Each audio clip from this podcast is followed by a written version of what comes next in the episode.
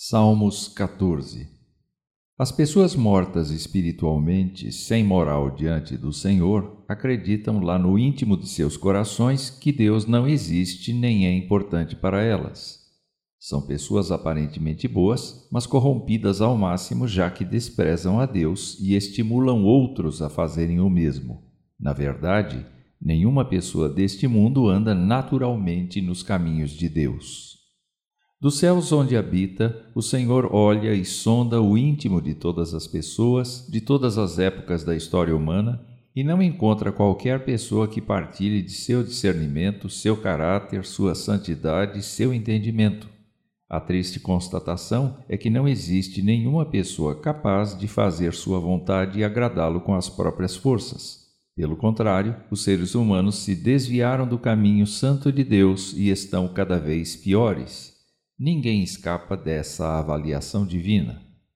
Será que os rebeldes a Deus não percebem que estão afligindo e destruindo o povo do Senhor como se estivessem triturando pão com os dentes? Será que não percebem o tremendo erro de negar o Senhor e rejeitar Sua presença santa?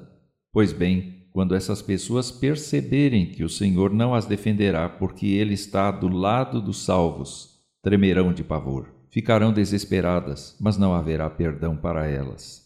Ainda que essas pessoas tentem ridicularizar os crentes humildes e sinceros que entregaram sua vida a Deus, Ele próprio será o esconderijo dos fiéis, o seu refúgio e a proteção definitiva.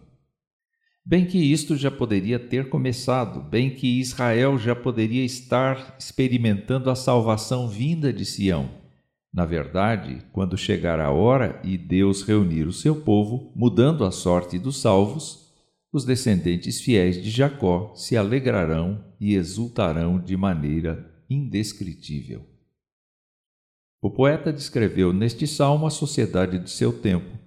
Percebemos que, a despeito de milênios terem se passado desde então, da sociedade humana ter progredido muito no que diz respeito à ciência e tecnologia, ela continua a mesma, negando na prática a existência de Deus, considerando-se autossuficiente para a vida e desprezando aquele que crê e confessa sua dependência do ser divino.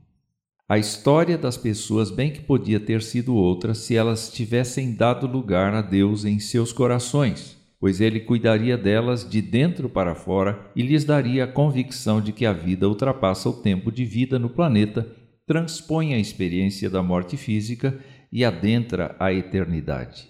Certa vez Jesus disse a alguém: Eu sou a ressurreição e a vida. Quem crê em mim viverá, mesmo depois de morrer.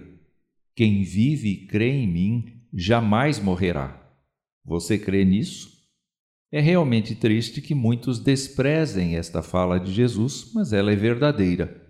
Por outro lado, que bom que Deus teve misericórdia e, apesar dos defeitos irreparáveis de cada um, ama os pecadores e os chama para si de todos os lugares da terra.